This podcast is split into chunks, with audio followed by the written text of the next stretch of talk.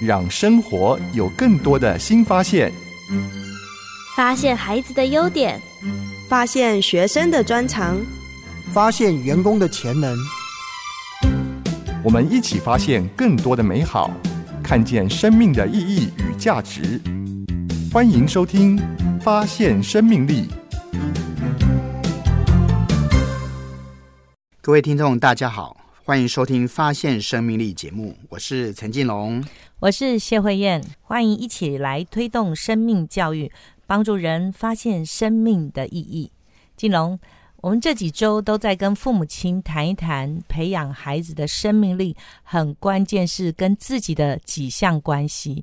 第一个，我们谈过了自尊力，我们觉得自我概念是让我们孩子能够勇敢向前很关键的一个。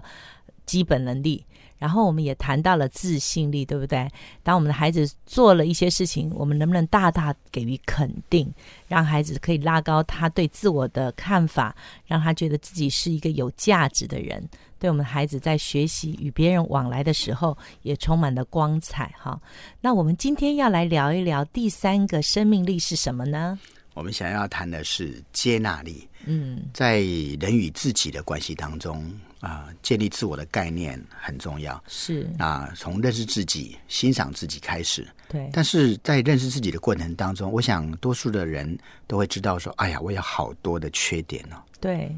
那有些缺点是可以改变的。嗯。比如说，嗯，我怕黑，很多小孩会说他怕黑。对。怕黑，这个可以改变。看起来好胆小哈，一点点的暗就啊，不行不行，我不敢哈，就会变成是一种缺点。但是其实怕黑，我想我们对黑的认知有不同的经验吧。对，或者在呃下一集我们谈勇敢的时候，我们可以来谈这个主题。嗯，但是又有一些的所谓的缺点，似乎好像不太容易改变。嗯，当然，我觉得用缺点可能也不是很正确，应该是用特点。比如说，有人长得身材比较矮小，身材矮小并不是缺点，那是他的特点。是对。用在某些地方可能是缺点，可是用在对的地方，有可能变成是优点。所以接纳自己不能改变的，嗯，接纳自己的出身背景，嗯，接纳自己的性别，嗯。啊，接纳自己的身高，嗯，甚至接纳自己的外貌。嗯，许多时候我们要接纳自己的个性，对，哎，因为有很多个性的部分，它有天生的特质，嗯，但常常许许多多的人呢，常常跟自己过不去。所以在努力向上的同时呢，就不断的要跟这种向下拉沉的啊，没有自信，觉得不喜欢自己，觉得不够好，觉得自己不够优秀等等的，不断在 fighting，浪费很多的力气哈。我就想到有一个笑话，不是这样说吗？他说：“哎，熊猫啊，熊猫它过生日了，然后其他的动物们呢就来跟它庆祝，希望它许愿。这一只熊猫呢许了两个愿望。”第一个愿望就是说，哇，我真希望能够拍出一张彩色的照片啊！熊猫怎么拍出彩色的照片呢？它最特别的就是黑白哈两分明，黑白两色嘛。第二个愿望呢，说我真希望涂掉我的黑眼圈呐，嗯，因为总是让人家感觉我都是睡不饱。嗯，不过黑眼圈不就是它最大的特色吗？最可爱的地方，对不对？对，如果他自己都不能接纳自己的特质，嗯，那他怎么样？能够有自信呢，就很困难了。他同样的就没有办法跟别人有一个有自信的态度去面对跟相处。嗯，人际关系一定有问题嘛？哇，你这样讲，我相信所有的听众朋友一定深深有感触，因为父母亲或老师们总是先指出我们做不到或做不够的地方。那可是那个自我形象，有时候不用别人讲，我们自己也会在比较当中。对，我们都会有好多的羡慕哦。嗯，哎，羡慕我们班上那个同学，为什么他随便念一念就能考高分？嗯，啊，为什么有些同学他到了那个操场就能够创造佳绩？我们怎么样努力的跑，总是不要最后一个丢脸就够了哈。总是没有办法能够拿到奖牌哈。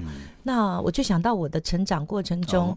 对自己的概念也是这样，嗯，呃，我从小到大哈个儿头就比较高哈，那我就很羡慕一种人，叫做个子娇小。你知道吗？我就觉得有很多女生从小个子娇小的时候，就会觉得很值得被疼惜哈。好像可以小鸟依人一样，男性去呵护她。对，因为童年里面哈，都觉得那种个子娇小的。都是被冠上甜美呀、可爱呀，哎呀，怎么这么贴心啊？但是我们个头高的呢，就是每次都被老师叫来说，呃，搬东西啦，哈，或是做大做重要的事情啊。然后呢，所有人都觉得说，你好像不需要特别的呵护跟疼爱，你就是行哈。所以一路呢，成长过程中就很羡慕别人为什么长得那么娇小可爱哈，甜美可亲。那我们这种人就是，哎呀，该去做事的。的人，所以你知道吗？这个好长的岁月哦，从小到呃青春期，特别自己不能接纳自己，哎哈，到了好大好大的时候，我才慢慢恍然大悟哈。直到遇到一个同学告诉我说：“你知道他从小哈，为着这个个子娇小就非常的沮丧。如果他能够把所有的那个愿望都集中哈，就只求他能够。”再拉高五公分就好了哈，其他都可以放弃哈。这应该也是很多人的心愿。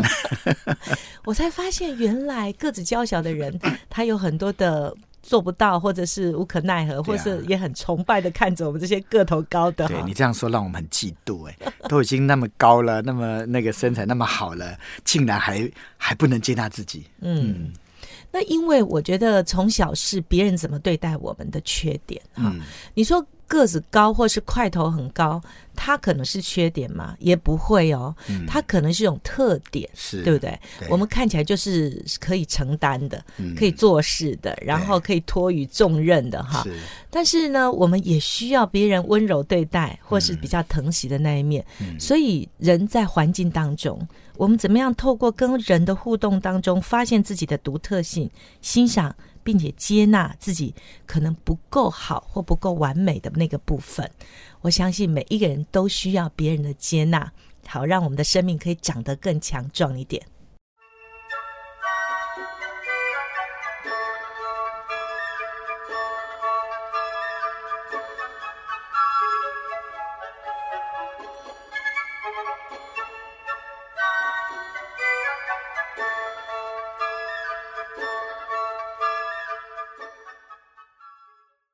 欢迎来到发现生命力节目。上一段我提到了我自己成长过程中自己过不去的，就是接纳我的外形哈。呃，从小个头就比较快，然后骨架比较粗，我就特别对那种娇小玲珑、楚楚动人的女生哈，常常非常的羡慕，就觉得那个才叫女人哈，女孩哈，值得被疼惜。那我就在想，这还是我的外形哎，可是很多时候在求学的时间里面，对孩子对自己的能力表现上，常常是一种标签化，对，完全不能接纳自己，只因为功课好跟不好，就认定自己是不是一个好孩子，好可惜，不是吗？对啊，我想很多人不能接纳自己的地方，就像刚刚辉燕讲的外形。嗯，然后另外一个点就是能力，对，可能有时候是个性，是。那特别是在我觉得在学生实习的时候，那个能力对一个人的自我接纳其实影响非常非常的大。总是看到别人怎么样，好像不怎么念书，哎，就是他得到不错的成绩。对。可是我呢，努力了练了半天，就不一定有好的成绩。嗯。所以可能就会觉得说，哎呀，我就是没有用。嗯，对，好可惜，因为所有的师长们也都用能力来看我们孩子的价值，哈，那这实在是有点可惜。嗯，其实很多书念的不够好的孩子，恐怕我们要思考是我们的评量方式适不适合每一个孩子，对不对？是不是我们那个视窗太小了？嗯，我们老是用这个视窗去看啊，只有功课好的才是好孩子。哎，说不定他体育很强呢，说不定他人际关系很好呢，这个好像。不会被当成是一个好孩子的概念，那个视窗太小了，对不对？但是你说的比较是还有其他的才能或是才艺的表现上，我们只是多给孩子更多的奖励。但是就连所谓的成绩好不好这件议题上，都值得商榷。是一个孩子的功课不好，可能是他的思维缜密上，或是他的应考能力。还有他的反应机制融会贯通。其实有很多的层面，我们其实没有办法用一句说你功课不好等于你不是一个认真的好孩子这句话那么粗略的去框住孩子的生命。我觉得这样子有点太过度了。对一个从事教育的人，我们应该更宽阔的来看待一个孩子。慢慢的岁月里面，他有可能在力搏他最不足的地方，那他需要我们加一点柴火，加一点的打气声，好加油声。感谢您收听《发现生命力》节目，我是陈继龙，我是谢慧燕，我们下次再见。